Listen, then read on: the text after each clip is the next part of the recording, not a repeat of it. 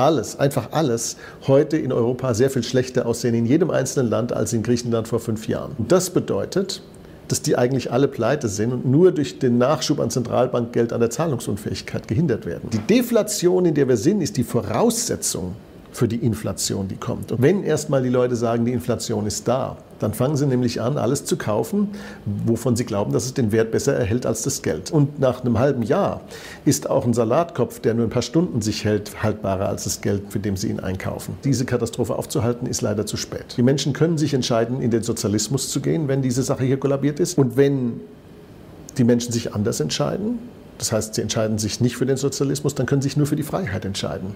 Ich kann den Politikern keinen Rat mehr geben, weil der Zug ist abgefahren.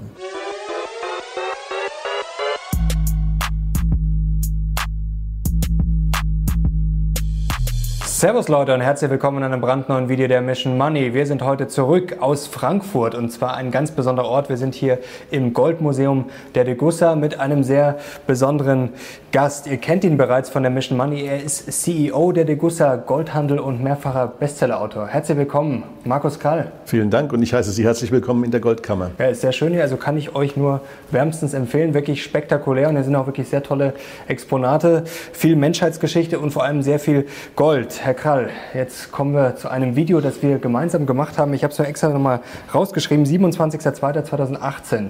Damals haben Sie den Crash ausgerufen für 2020.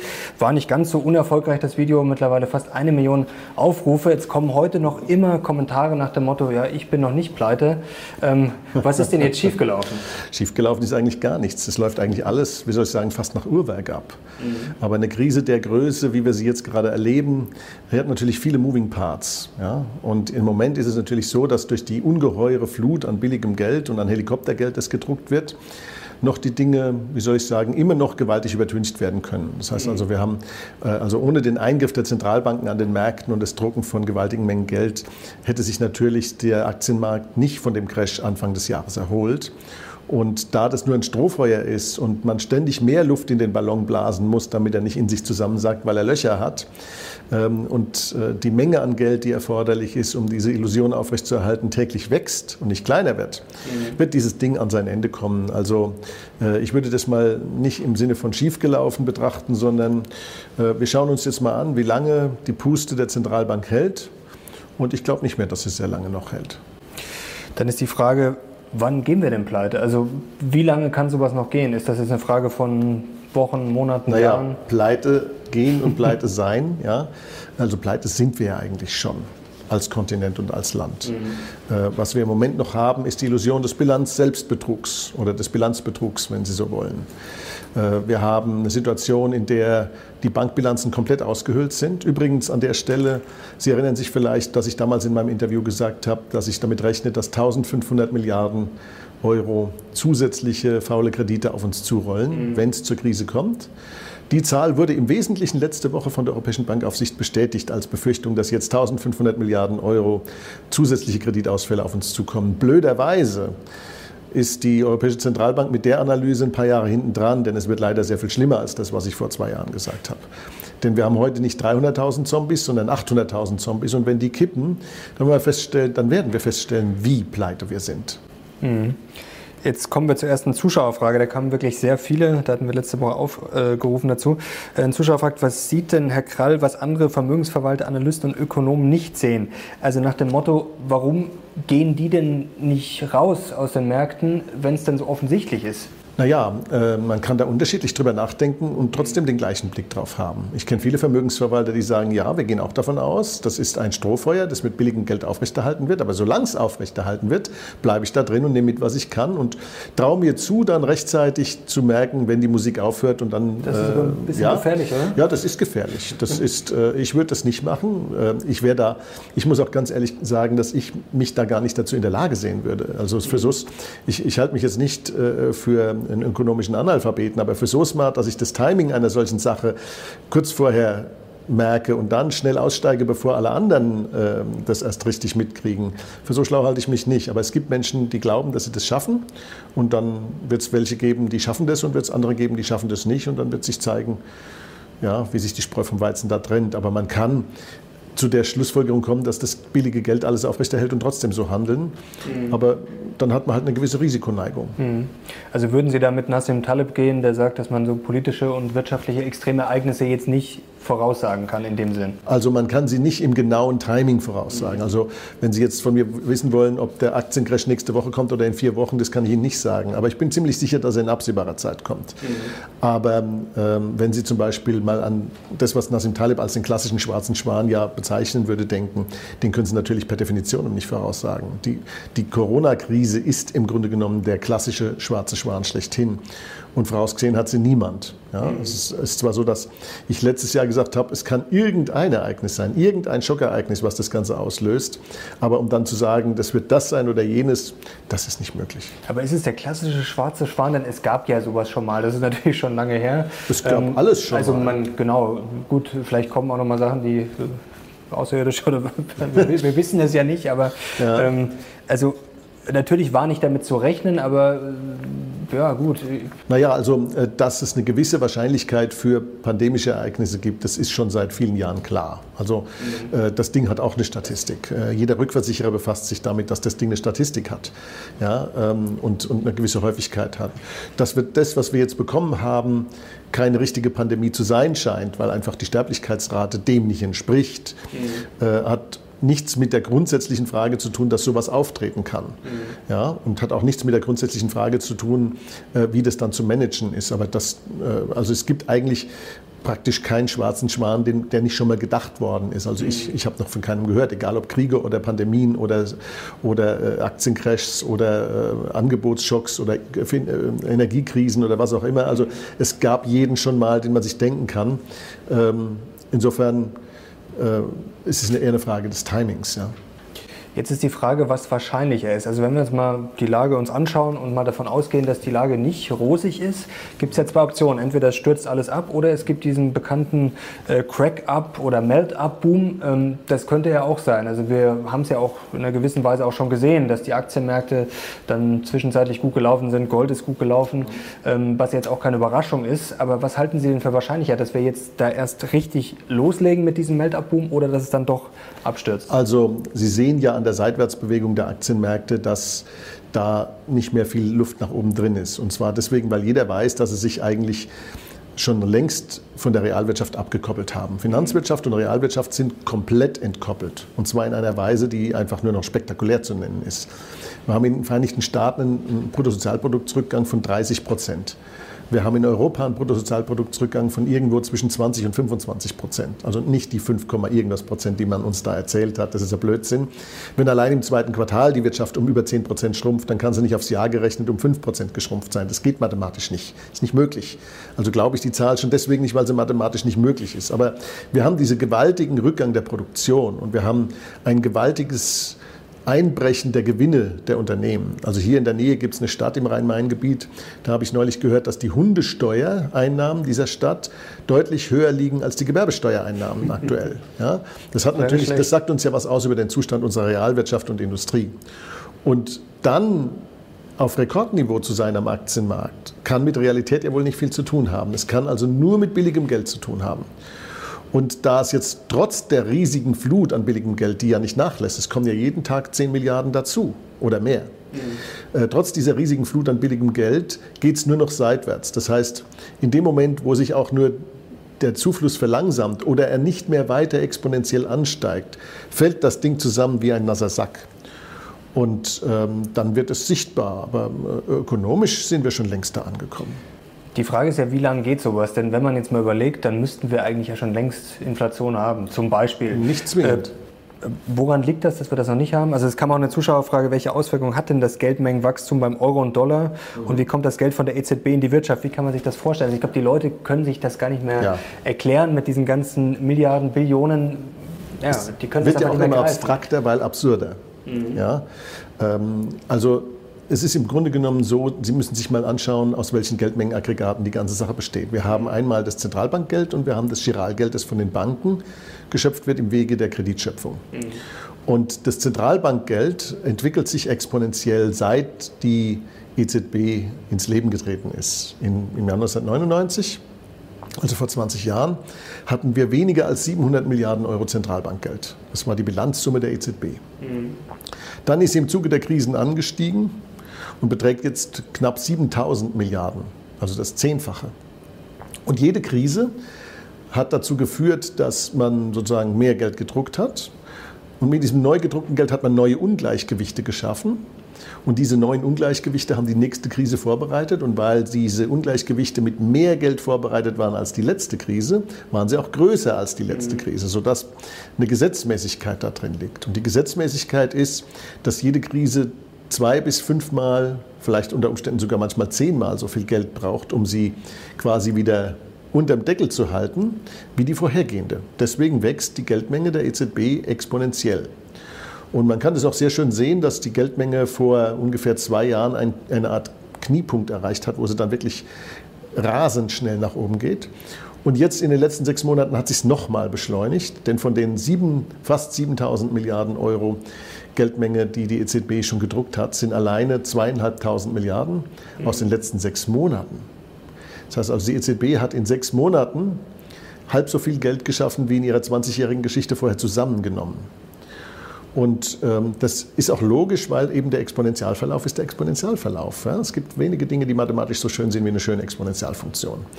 Und wenn Sie die einfach weiterverfolgen, dann stellen Sie was fest. Sie können dann ablesen, ungefähr, wann die nächste Krise kommt und wie viel Geld gebraucht wird, um die zu lösen. Und die nächste Krise steht schon vor der Haustür. Und zwar ist das die Zombie-Krise. Nur wird die wesentlich, wesentlich größer als die, die ich prognostiziert habe. Da habe ich mit meinen 300 bis 350.000 Zombie-Unternehmen in Deutschland und eine Million in Europa leider viel zu optimistisch daneben gelegen. Ähm, da hat natürlich die Politik zur Eindämmung der Corona-Situation, ob gerechtfertigt oder nicht, das ist einmal eine andere Debatte, hat natürlich dazu beigetragen, dass das Ganze jetzt nochmal auf einem ganz neuen Level angekommen ist. Wir haben also jetzt in Deutschland äh, laut Kreditreform eher 800.000 Zombies als 300.000.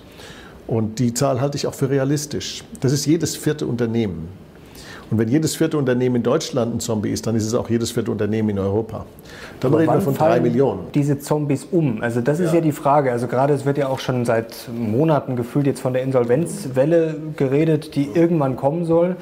Wann, glaube ich, fragen sich viele Leute, wann geht's los? Ja, das ist die alles entscheidende Frage. Mhm. Äh, und dieses Wann geht's los hat natürlich die Politik kunstvoll verzögert, im, im Prinzip mit Hilfe von Bilanzbetrug. Und zwar mhm. auf zwei Ebenen. Auf der Ebene der Realwirtschaft und auf der Ebene der Finanzwirtschaft. Fangen wir mit der Realwirtschaft an.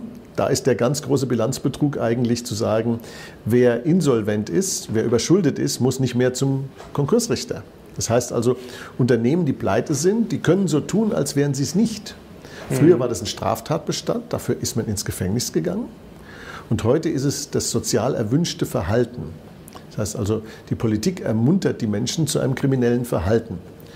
Und dieses kriminelle Verhalten ist auch nicht folgenlos, weil von den 800.000 Zombies, die wir haben, sind schon 200.000 nur durch die Ansteckung gekommen mit den Zombies, die normalerweise, mit denen sie normalerweise gar keine Geschäfte mehr eingegangen wären. Ja, das heißt, die Zombies laufen rum, die gehen Geschäfte ein, die, da bilden sich Forderungen und Verbindlichkeiten und diese Zombies werden ihre Verbindlichkeiten nicht begleichen. Und damit werden gesunde Unternehmen, die eigentlich überleben würden, mit in den Abgrund gezogen. Das, ist, das sind die Kosten dieser Politik. Mhm. Das ist die eine Ebene. Ähm, und auf der, dann haben wir die zweite Ebene auf der, auf der finanzwirtschaftlichen Seite. Nämlich, erstens ist es natürlich so, dass die Banken die Zombies, solange sie nicht pleite gehen, nicht mehr als, nicht als Verlustquelle quasi sehen. Und selbst dann, wenn die Zombies Zins und Tilgung nicht mehr bezahlen, dann müssen sie es nicht mehr abschreiben. Das heißt also, sie werden ermuntert, gegen die Regeln der Bilanzwahrheit und Klarheit zu verstoßen, indem man ihnen sagt, wenn da einer nicht mehr zahlt, Zins oder Tilgung, dann fangt ihr jetzt bitte erstmal an und prüft in aller Ruhe, ob der vielleicht nach Corona unter Umständen gegebenenfalls mit viel Konjunktiv doch nochmal irgendwas bezahlt. Und solange ihr das nicht zu Ende geprüft habt, müsst ihr nicht abschreiben. Die Banken sagen natürlich super, ich schreibe das nicht ab, ich bin doch kein Selbstmörder. Ja? Also die Banken sagen, äh, die schreiben alle nicht ab. Und wenn sie mal sehen, dass ein Viertel der Unternehmen Zombies sind und die eigentlich alle zum Konkursrichter müssten, mhm. ja, dann können Sie sich vorstellen, was für, riesigen, was für riesige Summen da in der Bilanz der Banken demnächst fehlen werden. Und wenn das eintritt, dann hat die Zentralbank äh, wieder die Möglichkeit, mehr Geld zu drucken. Dann braucht sie allerdings nicht die 2500 Milliarden der letzten sechs Monate, sondern dann braucht sie ein Vielfaches davon. Und dieses Vielfache ist genau das, das wird der Strohhalm sein, der dem Kamel den buchstäblichen, sprichwörtlichen Rücken bricht. Das Problem ist ja, dass wir gefühlt schon so viel Geld gedruckt haben, was man sich davor auch gesagt hat, ja, das geht ja gar nicht. Mhm. Ähm, und es ist ja völlig klar, Corona, wenn dann sozusagen Geld ausfällt und dann wird das neu gedruckt, wenn das auf Dauer gehen würde, dann bräuchten wir alle ja nie wieder arbeiten. Ja, dann, dann bräuchten wir keine Steuer mehr, bräuchten wir nicht genau. arbeiten. Ja, also, das, ähm, das, das, ist kann ja nicht funktionieren auf Dauer. Die Aber Illusion, die Frage ist, die Illusion kann ist eine Weile auf, passiert? Ja, die also, Illusion kann eine Weile aufrechterhalten mhm. werden. Warum ist noch nichts passiert? Die Antwort ist, zumindest meine Hypothese ist dazu, und ob die richtig ist, wird sich in den nächsten 24 Monaten erweisen. Äh, meine Hypothese dazu ist, dass die Zentralbank ihr Senioragekapital noch nicht aufgebraucht hat, aber es in absehbarer Zeit aufbrauchen wird. Und dazu muss man wissen, was ist denn das Senioragekapital? Das Senioragekapital ist sowas wie der, wenn die, wenn, die, wenn die Zentralbank eine Aktiengesellschaft wäre, dann wäre das der Aktienwert des Geldschöpfungsmonopols. Mhm. Sie müssen sich das so vorstellen, in einer wachsenden Wirtschaft die zum Beispiel von 100 auf 103 wächst, das Bruttosozialprodukt wächst um 3 Prozent und die Geldumlaufgeschwindigkeit des Geldes bleibt konstant, mhm. dann können Sie die Geldmenge um 3 Prozent erhöhen, ohne dass das Verhältnis von nachfragewirksamer Geldmenge zu Produkten und Gütern sich verändert. Das bedeutet, Sie können das im Wesentlichen ohne Inflation. Genau, das ist ja die Geldumlaufgeschwindigkeit, ja, das ist, die, ist ja Das ist, das ist im Prinzip das, Senior, das, ist das Seniorage-Einkommen, das die, das die EZB erzeugen kann. Sie kann das aber nicht nur in einem Jahr erzeugen, sie kann das jedes Jahr erzeugen. Und jedes Jahr, wo die Wirtschaft wächst, kann das die EZB machen. Das heißt, wenn wir wissen wollen, was, das, was dieser Zahlungsstrom wert ist, dann müssen wir das langfristige Gleichgewichtswachstum kennen. Und dieses langfristige Gleichgewichtswachstum, das ist dann multipliziert mit dem Bruttosozialprodukt. Das ist der Zahlungsstrom, den wir da haben. Und dann müssen wir das dividieren durch den natürlichen Zinssatz. Aber da der natürliche Zinssatz genauso groß ist wie das Wirtschaftswachstum, mhm. bedeutet das, dass die beiden Zahlen Wachstum und Zins sich rauskürzen. Und was bleibt stehen als Wert des Geldschöpfungsmonopols? Das Bruttosozialprodukt des Währungsraums. Das ist auch logisch, weil letzten Endes ist dieses Geldschöpfungsmonopol eine Expropriation des, des, des Währungsraumes in diesem Sinne. Ja, das heißt, solange die EZB nicht das gesamte Bruttosozialprodukt abgeschöpft hat, solange geht es noch gut. Und wenn wir jetzt uns mal anschauen, was das bedeutet, das bedeutet, die EZB kann schlechte Assets ins Buch nehmen. Gute Assets machen nichts. Also wenn sie Gold kaufen würde, würde es keine Rolle spielen, weil das kriegt sie wieder los. Aber wenn sie wertlose Staatsanleihen, die sie nie mehr loskriegt, da reinnimmt, ja, äh, dann bedeutet das, dass sie einen negativen Assetwert auf ihre Bilanz bekommt. So, wenn jetzt also die EZB-Bilanz im Moment aktuell, ich glaube, sind 6,5 oder 6,8 Billionen ist, davon ist eine Billion etwa werthaltig. Das ist im Wesentlichen das Gold, was die Mitglieder Mitgliedsbanken haben. Und davon sind aber 5, irgendwas Billionen sind nicht werthaltig. Und zwar deswegen, weil das Anleihen von europäischen Staaten sind. Inklusive Deutschland sind die nichts mehr wert. Und zwar deswegen, weil die Kennzahlen, Verschuldung zum Bruttosozialprodukt, Wachstum, Steuerkraft, äh, alles, einfach alles, heute in Europa sehr viel schlechter aussehen in jedem einzelnen Land als in Griechenland vor fünf Jahren. Und das bedeutet, dass die eigentlich alle pleite sind und nur durch den Nachschub an Zentralbankgeld an der Zahlungsunfähigkeit gehindert werden. Das wiederum bedeutet, dass zusammen in, in Zusammenwirkung mit der anstehenden Bankenrettung, die unvermeidbar kommt, weil auch die Zombies irgendwann zahlungsunfähig werden und dann endet das auch, wenn wir sie nicht abgeschrieben haben. Das heißt, diese Zusammenwirkung dieser Aufblähung der, der schlechten Assets in der EZB mit der kommenden Bankenrettung, die noch mehr schlechte Assets in die EZB reinschaufeln wird, nämlich die ganzen schlechten Kredite der Banken, die im Moment noch an Zombies vergeben sind. Das alles endet dann dort. Und wenn jetzt die schlechten Assets in der Zentralbank das Bruttosozialprodukt übersteigen, dann ist die Geschichte Ende Gelände. Mhm. Und wann ist das der Fall? Da muss man sich nur die beiden Grafiken angucken. Einmal der exponentielle Verlauf der Assets minus die guten Assets und zum anderen das Bruttosozialprodukt, das den entgegengesetzten Verlauf nimmt und muss gucken, wo schneiden die sich. Und schneiden werden sie sich, und zwar in Bälde. Was auch oft kam die Frage, Stichwort Bankencrash und vor allem, wie auch die anderen Banken äh, aufgestellt, in Europa, aufgestellt sind in Europa. Also ob jetzt nur die deutschen Banken schlecht dastehen oder ob es vielleicht sogar in Spanien, Italien, Frankreich, ob es da vielleicht sogar noch schlimmer ist. Und was auch eine interessante Frage wäre, ist das dann auch weltweit oder machen das zum Beispiel die amerikanischen Banken alles viel besser? Oder ist das eigentlich auch alles also das amerikanische Bankensystem funktioniert zunächst mal anders als das europäische, mhm. weil es ein Investmentbanking-System ist. Ähm, und dieses Investmentbanking-System basiert ja darauf, dass die Banken das Risiko gar nicht auf ihr Buch nehmen. Und der größte Teil der Unternehmensfinanzierung läuft über Vehikel und auch übrigens auch der Konsumentenkredite etc. Das läuft über Vehikel, die das äh, die das Risiko am Ende nicht bei den Banken haben, sondern bei den Sparinvestoren direkt. Äh, direkt ja? Und äh, insofern funktioniert das System dort anders. Und die Frage, die man sich stellen muss in Amerika, ist aber genau die gleiche. Wie stark wächst die Geldmenge mit schlechten Assets? Das tut sie, nicht langsamer als in Europa. Und wie groß ist das Senioragekapital des US-Dollars? Und hier kommt jetzt ein wesentlicher Unterschied zum Tragen. Deswegen ist es eine komplette Illusion zu glauben, dass der Dollar nur weil die Fed noch schneller ist mit dem Gelddrucken zuerst ins Gras beißt. Das wird nicht passieren. Und zwar deswegen, weil der Währungsraum des Dollars sehr viel größer ist als die USA. Der Dollar ist immer noch die Weltleitwährung und gewaltige Mengen an Dollars werden weltweit gehalten. Ähm, in, in, Form von Bargeld und in allen möglichen äh, Formen äh, von Leuten, die diesen Dollar gar nicht abstoßen können, weil sie so viel davon haben.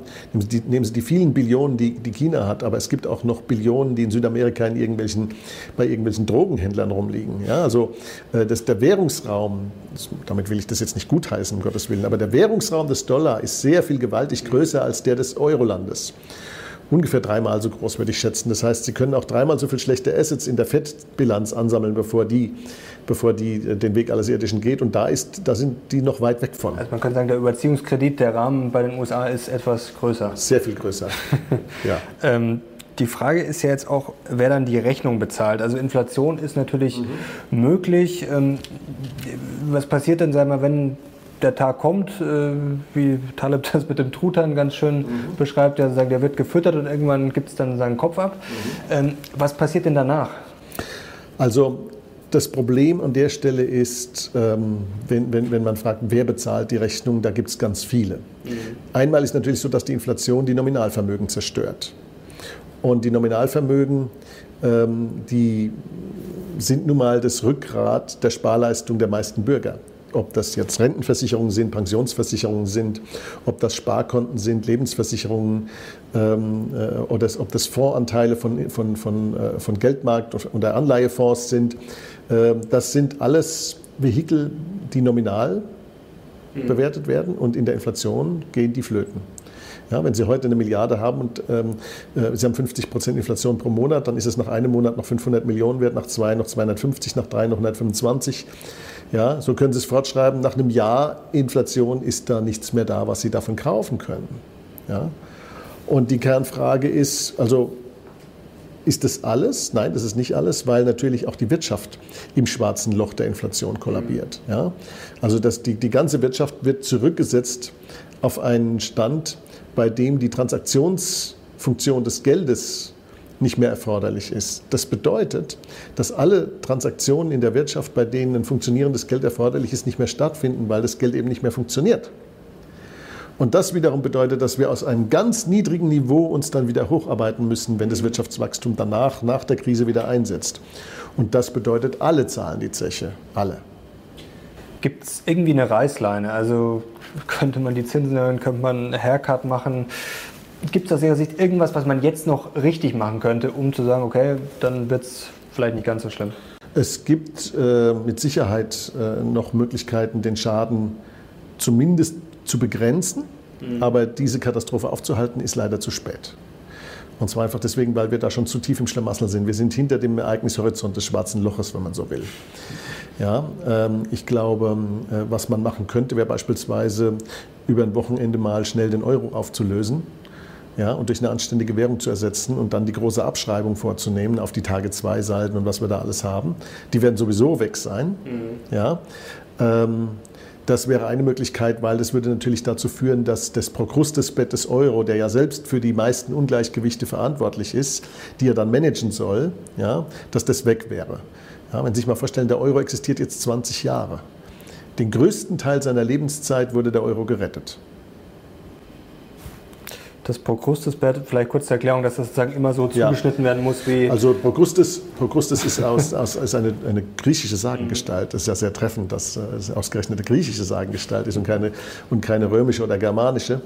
Ähm, Procrustes war Hotelier und hatte zwei Betten. Ein sehr kurzes und ein sehr langes. Und wenn er einen Gast gehabt hat, der klein war, dann hat er den in das lange Bett gelegt und ihn so lange gestreckt, bis er reingepasst hat. Und wenn er einen großen Gast hat, dann hat er den in das kurze Bett gelegt und ihm die Beine abgehackt. Und das ist das, was der Euro mit der europäischen Wirtschaft tut. Der Euro ist für die Deutschen immer zu weich und für die Italiener immer zu hart. Das passt eigentlich keinem. Ja, und jeder kriegt genau das Falsche ab von dem, was er eigentlich nicht braucht. Jetzt äh, nehmen wir mal an, das würde alles daneben gehen oder würde so aufgehen, wie Sie uns das schildern. Dann das fragen natürlich alle immer, wie kann man denn sein Geld vielleicht noch retten oder wie kann man es investieren noch sinnvoll? Ja. Da können wir jetzt vielleicht mal ein bisschen durchgehen. Äh, zum einen kam mal eine Frage ähm, an Markus Kall, würde er aktuell noch den Neubau eines Einfamilienhauses für den Eigenbedarf empfehlen? Vielleicht können wir es ein bisschen allgemeiner formulieren. Sind Immobilien eine Alternative? Also Immobilien schützen vor der Inflation, mhm. so wie Gold auch. Also Sachwerte generell schützen vor der Inflation, haben sie schon immer getan. Das Problem ist, dass wir vor der Inflation die Deflation haben. Also mhm. das ist ein Paradox. Das ist ein großes Paradox, weil die Leute sagen immer zu mir, der redet von Inflation. Was erzählt er da? Wir haben Deflation, die, die Preise sinken. Und gleichzeitig ähm, äh, wird Geld gedruckt und dann sinken trotzdem die Preise. Also es passt für die Leute nicht zusammen. Die Wahrheit ist, wir haben im Moment eine deflatorische Krise. Und zwar deswegen, weil die Wirtschaft schrumpft. Unternehmen gehen pleite. Und das bedeutet, dass das Kreditvolumen fällt, das Giralgeld-Kreditvolumen fällt. Und diese Pleiten der Unternehmen führen zu einer Kontraktion, die deflatorisch wirkt. Das ist das Muster der deflatorischen Depression von 1929. Ja, das hat also mit Inflation erstmal im ersten Schritt noch gar nichts zu tun. Das heißt, wir sind in einer deflatorischen Phase, die auch letzten Endes dazu führen wird, dass die, dass die Aktienkurse wieder abstürzen werden. Also in einer Deflation stürzen normalerweise die Aktienkurse ab. Dass sie künstlich hochgehalten werden, ist das Ergebnis der, der Medizin quasi, die die EZB und an die, all die anderen äh, Zentralbanken glaubt, uns verabreichen zu müssen, um gegen diese Deflation vorzugehen. Das heißt, was die EZB macht, ist, sie sagt, wir haben eine Deflation nach unserer Meinung und deswegen müssen wir jetzt so viel Geld drucken, um die aufzuhalten. Das Problem ist, sie können das nicht kalibrieren. Das heißt, sie werden übers Ziel rausschießen und zwar deswegen, weil sie können sehr lange Geld drucken. Das sehen wir ja gerade im Moment. Sie können, dieses, sie können eine riesige Menge an Zentralbankgeld anstauen, ohne dass es knallt, weil der deflatorische Druck dagegen steht. Das sind zwei Kräfte, die gegeneinander wirken. Und dann, wenn der deflatorische Druck erstmal überwunden ist und tatsächlich der erste Anschein von Inflation einsetzt, dann werden Sie feststellen, dass sie viel zu viel gedruckt haben, um das auf die 2, 3, 4 Prozent Inflation hinzukriegen, die sie sich erträumt haben. Die kriegen ihre 2, 3, 4 Prozent, nur nicht im Jahr, sondern am Tag. Mhm. Ja? Ähm, und das heißt, sie werden überschießen. Die Deflation, in der wir sind, ist die Voraussetzung für die Inflation, die kommt. Und zwar deswegen, weil sie die Zentralbanken dazu verleitet und verführt, diese Mengen an Geld zu drucken. Und zwar so lange, bis es zu spät ist, dass sie merken, dass sie weit übers Ziel rausgeschossen sind. Mhm. Also Hans-Werner Sinn hat das bei uns vor kurzem schön erklärt, äh, Inflation wie ein Pferd quasi und wenn die Zügel dann am Boden schleifen und dann kommen noch Hummeln und stechen da hinten rein, mhm. ähm, dann kann man quasi nichts mehr machen. Also wenn sie da ist, dann ja. ist es sozusagen zu spät. Dann galoppiert sie sofort. Mhm. Ja. Und man muss natürlich auch das Verhaltensmuster der Menschen sehen. Wenn erstmal die Leute sagen, die Inflation ist da, dann fangen sie nämlich an, alles zu kaufen, wovon sie glauben, dass es den Wert besser erhält als das Geld. Am Anfang sind es Immobilien und Gold und mhm. Silber. Dann sind es andere Rohstoffe. Dann geht es äh, zu Autos und Waschmaschinen und Kühlschränken. Ja? Dann geht es die ganze Leiter der, der, der, der, langlebigen Konsumgüter runter. Und nach einem halben Jahr ist auch ein Salatkopf, der nur ein paar Stunden sich hält, haltbarer als das Geld, für dem Sie ihn einkaufen. Dann kommen wir jetzt gerne noch zum äh, Stichwort Gold und auch was wir vielleicht noch ein bisschen optimieren können für unsere Portfolien zu Hause. Ähm, kommen wir erstmal kurz zu Degussa. Da kamen auch ein paar Fragen ähm, nach dem Motto, klar, Sie vertreten ja die Interessen von Degussa.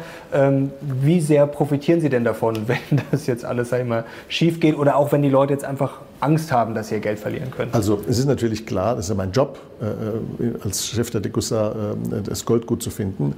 Ich darf dazu allerdings sagen, dass ich das Gold ja schon bei unserem letzten Gespräch und bei unserem vorletzten Gespräch, als ich den Job noch nicht ausgeübt habe, auch schon gut fand. Also umgekehrt wird eigentlich ein Schuh draus. Es ist nicht so, dass ich das Gold empfehle, äh, weil ich äh, dieses, dieses Amt innehabe, sondern ich äh, mache diesen Job, weil ich Gold für gut halte. Das heißt, ich habe im Prinzip die richtige Konsequenz für mich daraus gezogen, zu sagen, okay, das, äh, wenn das richtig ist, dann solltest du auch dafür sorgen, dass du in dem Bereich arbeitest und nicht in einem, von dem du glaubst, dass er abstürzt. Das wäre ja nicht rational. Ja? Und äh, es ist auch natürlich so, dass ich, ist ja allgemein bekannt, dass ich der Meinung bin, dass wir einen Goldstandard als Währung haben sollten. Und dann sagen auch die Leute immer, ja, das macht er, weil er Chef eines Goldhändlers ist. Das ist natürlich Blödsinn. Ein Goldhändler hat in, einer, in einem Goldstandard gar nichts mehr zu tun. Das heißt also, in dem Moment, äh, wo, sie, wo, wir, wo, wo wir wieder Münzen hätten und mit Gold bezahlen und mit Scheinen, die mit Gold gedeckt sind, dann braucht keiner mehr sich parallel zu seiner Währung mit Gold einzudecken, sodass also unser aktuelles Geschäftsmodell gar nicht mehr existieren würde. Ja, insofern schneide ich mir da ins eigene Fleisch, wenn ich sage, wir wollen einen Goldstandard haben. Aber ich bin sicher, wir werden ein neues Geschäftsmodell entwickeln, was auch nutzbringend und sinnvoll ist. Aber äh, es ist zu kurz gesprungen zu sagen, ja, weil er Chef der Degussa ist, redet er, wie er redet. Da gibt es äh, viele Moving Parts, sage ich mal. Ist so ein Goldstandard realistisch aus Ihrer Sicht? Ich in glaube, Zukunft. Klar, ich glaube dass der Goldstandard nicht nur realistisch, sondern eine unvermeidbare historische Notwendigkeit ist. Aber wahrscheinlichkeitstechnisch? Ich denke, nach dem Kollaps dieser Währung wird es passieren. Also es gibt dann zwei Möglichkeiten. Und das hängt davon ab, wofür sich die Menschen entscheiden. Die Menschen können sich entscheiden, in den Sozialismus zu gehen, wenn diese Sache hier kollabiert ist, nach der Devise, der Markt hat versagt, der Kapitalismus hat versagt, was natürlich ein Blödsinn ist. Was hier versagt, ist der Geldsozialismus und die ganze Intervention und Überbürokratisierung des Staates, die die Marktwirtschaft in den letzten 20 Jahren erwürgt hat. Das ist das, was passiert ist. Und, die wird, und dieses im Prinzip nur noch rudimentär marktwirtschaftliche sozialistische System, also ein Sozialismus mit marktwirtschaftlichem Hilfsmotor, dass das irgendwann an sein Ende kommt, ist klar. Aber wenn die Menschen das glauben, dass der Markt versagt hätte und dann in Richtung Sozialismus gehen wollen, dann werden wir allerdings nicht diesen sogenannten weichen demokratischen Sozialismus kriegen, von dem jetzt alle schwatzen, sondern wir werden wieder den stalinistischen Sozialismus kriegen. Einen anderen gibt es nämlich in Wahrheit gar nicht. Ja? In, in, Venezuela hieß es auch, jetzt kommt hier der demokratische Sozialismus und da sterben jetzt Menschen, weil die, weil die Todesschwadronen der sozialistischen Regierung die Oppositionellen umbringen. Ja? Also äh, es, gibt, es gibt keinen demokratischen Sozialismus, es gibt nur den stalinistischen Sozialismus. Und den, wenn, wenn die Menschen sich für den scheinbar weichen demokratischen Sozialismus entscheiden, dann werden sie genau dort landen, im stalinistischen Sozialismus. Auf dem Parteitag der Linken hat sich ja schon jemand jemand verplappert, indem er gesagt hat, das 1% der Reichen erschießen. Damit hat er nicht 1% der Reichen gemeint, sondern das 1% reiche Menschen in Deutschland, also 800.000 Menschen. Das, das war mit dem Satz gemeint. Ja? Also das sind stalinistische Konzepte so. Und wenn die Menschen sich anders entscheiden, das heißt, sie entscheiden sich nicht für den Sozialismus, dann können sie sich nur für die Freiheit entscheiden. Wenn sie sich aber für die Freiheit entscheiden, dann werden sie sich auch für eine Währungsordnung entscheiden, bei der sie nicht mehr ständig beraubt und hinters Licht geführt werden, so wie das bei unserer aktuellen Währungsordnung der Fall ist.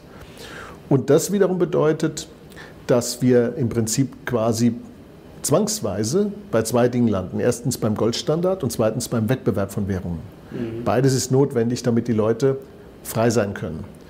Und deswegen ist der Goldstandard nach meiner Überzeugung eine historische Unvermeidlichkeit. Was auch noch eine interessante Frage kam, ob Gold crashen könnte, wenn der Impfstoff da ist. Also erstens glaube ich gar nicht, dass äh, der Impfstoff irgendwie eine Relevanz hat. Ja, ähm, und ich glaube auch nicht, dass er mit dem Gold verknüpft ist. Und zwar aus zwei Gründen. Ähm, wenn wir uns die Statistiken dieser Corona-Geschichte anschauen, dann stellen wir fest, die Sterblichkeit war am Anfang unklar. Hohe Streuung, höchst extrem hohe Streuung bei den gemessenen Sterblichkeiten von Land zu Land. Mhm. Dazu habe ich Hypothesen, aber die lassen wir jetzt hier mal weg, warum das so ist jedenfalls wenig wissen und jetzt so langsam kristallisiert sich heraus, was die tatsächliche Sterblichkeit ist. Und dann kommen immer mehr Studien.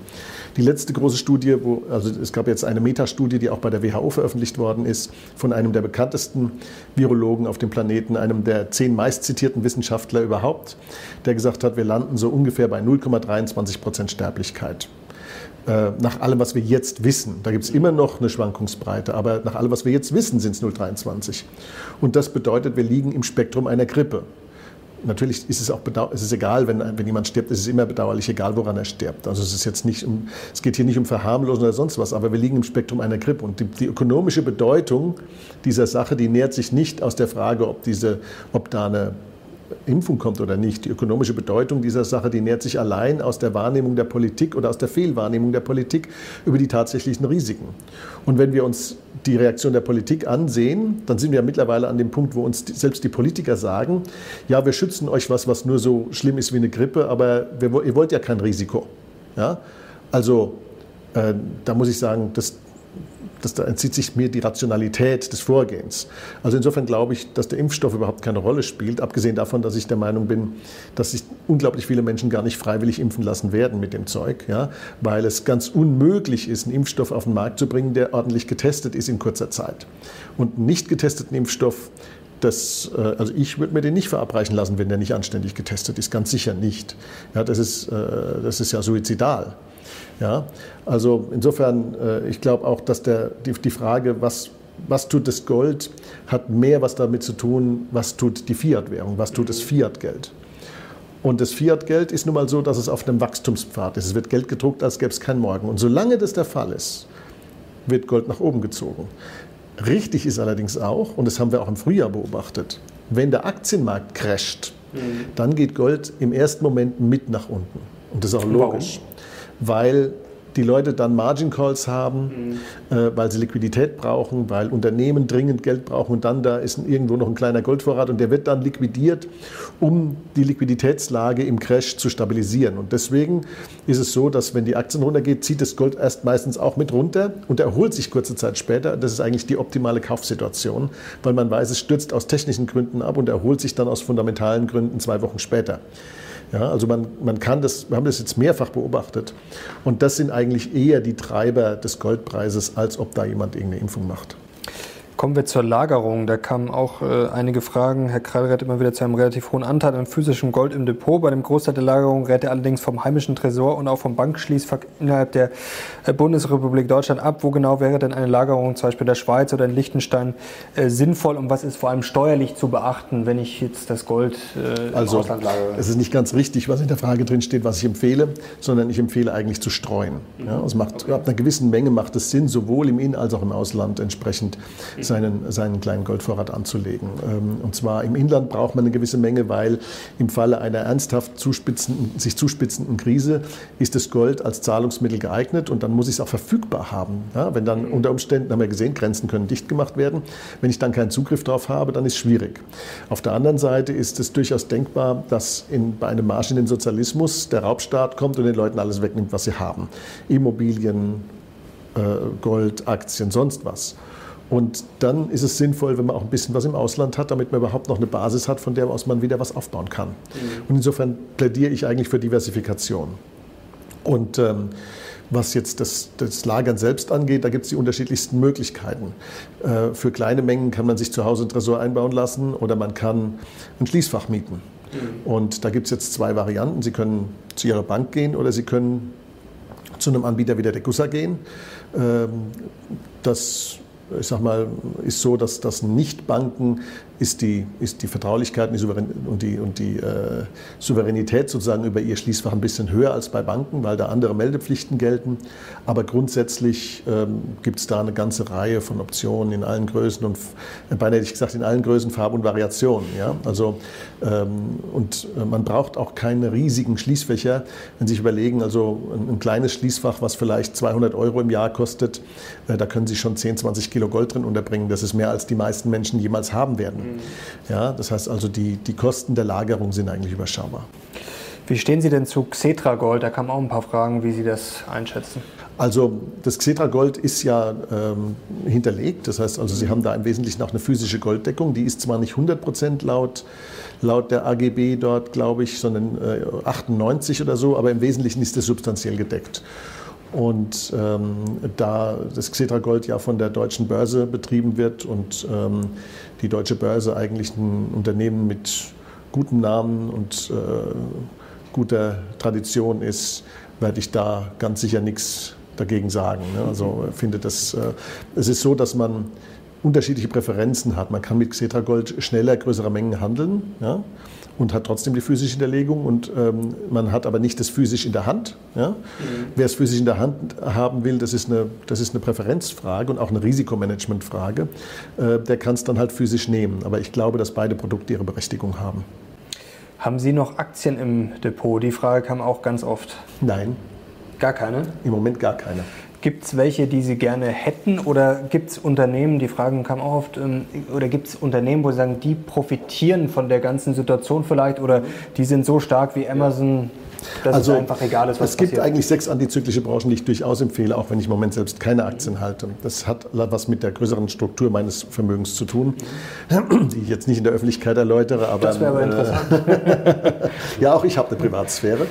ähm, aber äh, grundsätzlich ist es so, dass es sechs antizyklische Branchen gibt, von denen ich glaube, dass man sie immer noch mhm. ähm, mit Verantwortungsbewusstsein ins Portfolio nehmen kann, wenngleich man in dem anstehenden Crash, der nach meiner Meinung nach kommt, wenn, die, wenn das Geld, wenn die Gelddruckerei in ihrer Wirkung nachlässt, wenngleich man in dieser Situation eine hohe Volatilität aushalten wird müssen. Mhm. Ähm, aber für den, der langfristig äh, investiert, der hält die Volatilität ja auch aus. Und was sind das für Branchen? Das ist einmal Lebensmittel, weil die Leute immer was essen müssen.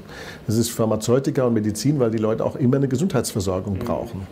Das ist äh, Verteidigung, weil Krisenzeiten leider, leider auch solche sind, in denen sich die internationalen Spannungen nicht senken, sondern tendenziell eher erhöhen, was wiederum bedeutet, dass die Staaten von ihrem schrumpfenden Budget in größeren Teilen in die Verteidigung stecken.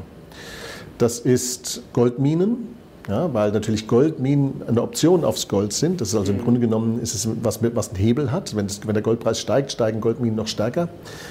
Ähm, das ist Entertainment, weil die Leute in schlechten Zeiten Abwechslung suchen. Das war schon in den 30ern so, die große Zeit Hollywoods.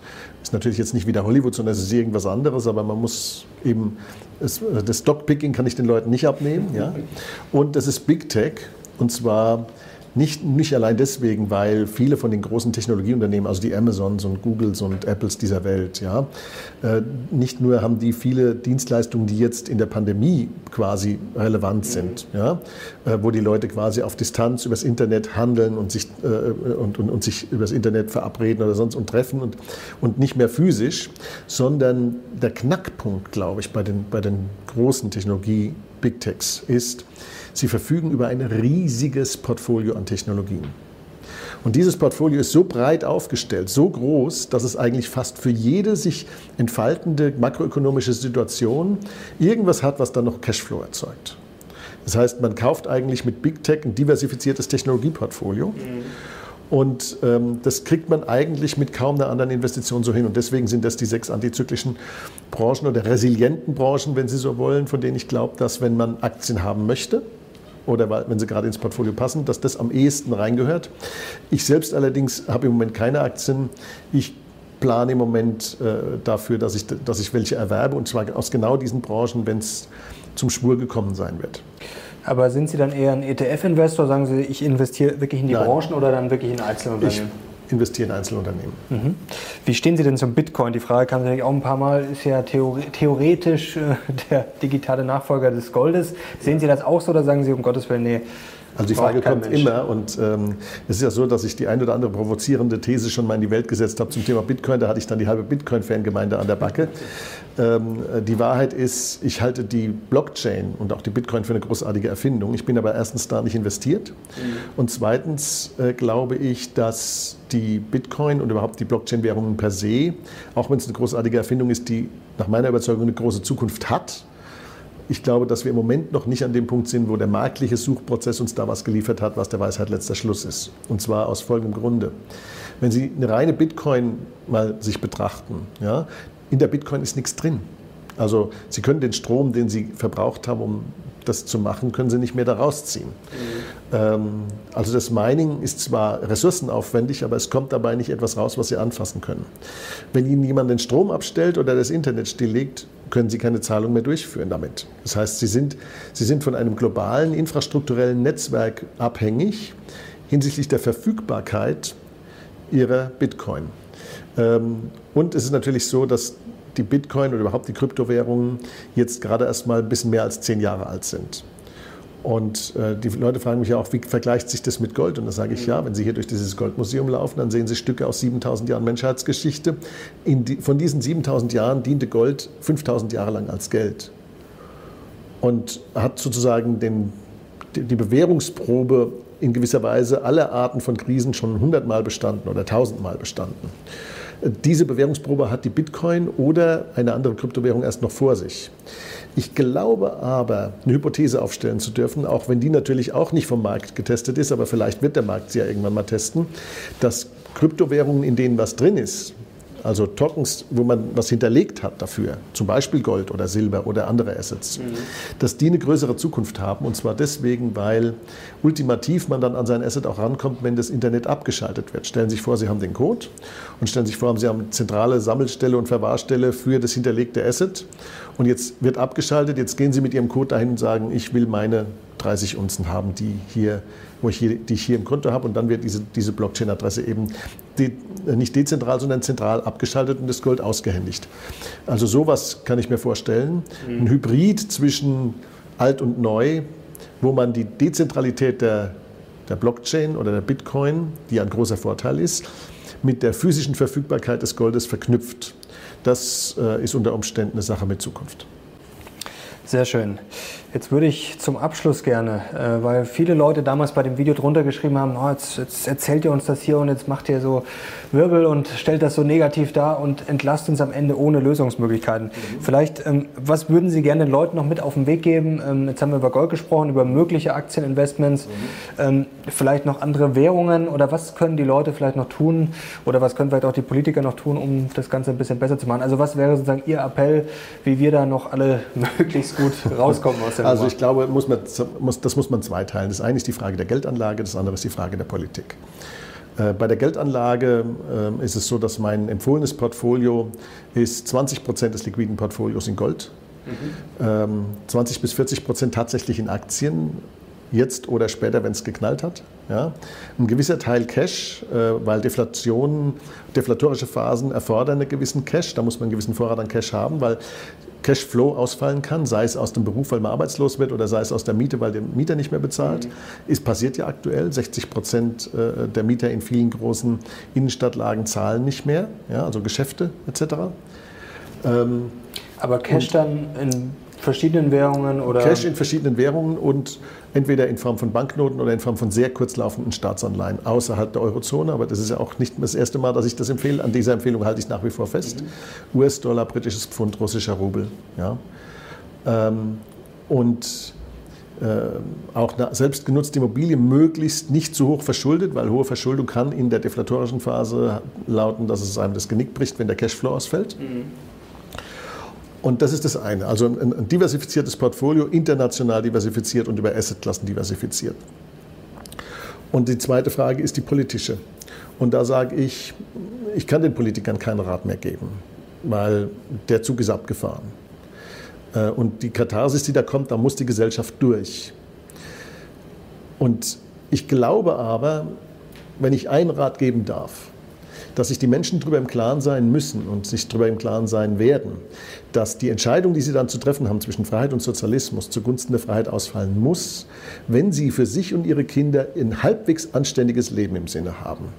Aber wenn sich die Gesellschaft dann für eine freiheitliche Wirtschaftsordnung entscheidet, und das bedeutet auch, die ganzen alten Zöpfe und Bürokratie abzuschneiden, die wir uns jetzt seit 50 Jahren leisten, wenn wir das tun, dann ist es allerdings so, dass ich der Überzeugung bin, dass wir in wenigen Jahren einen Wohlstand haben werden, von dem träumen wir heute noch nicht mal.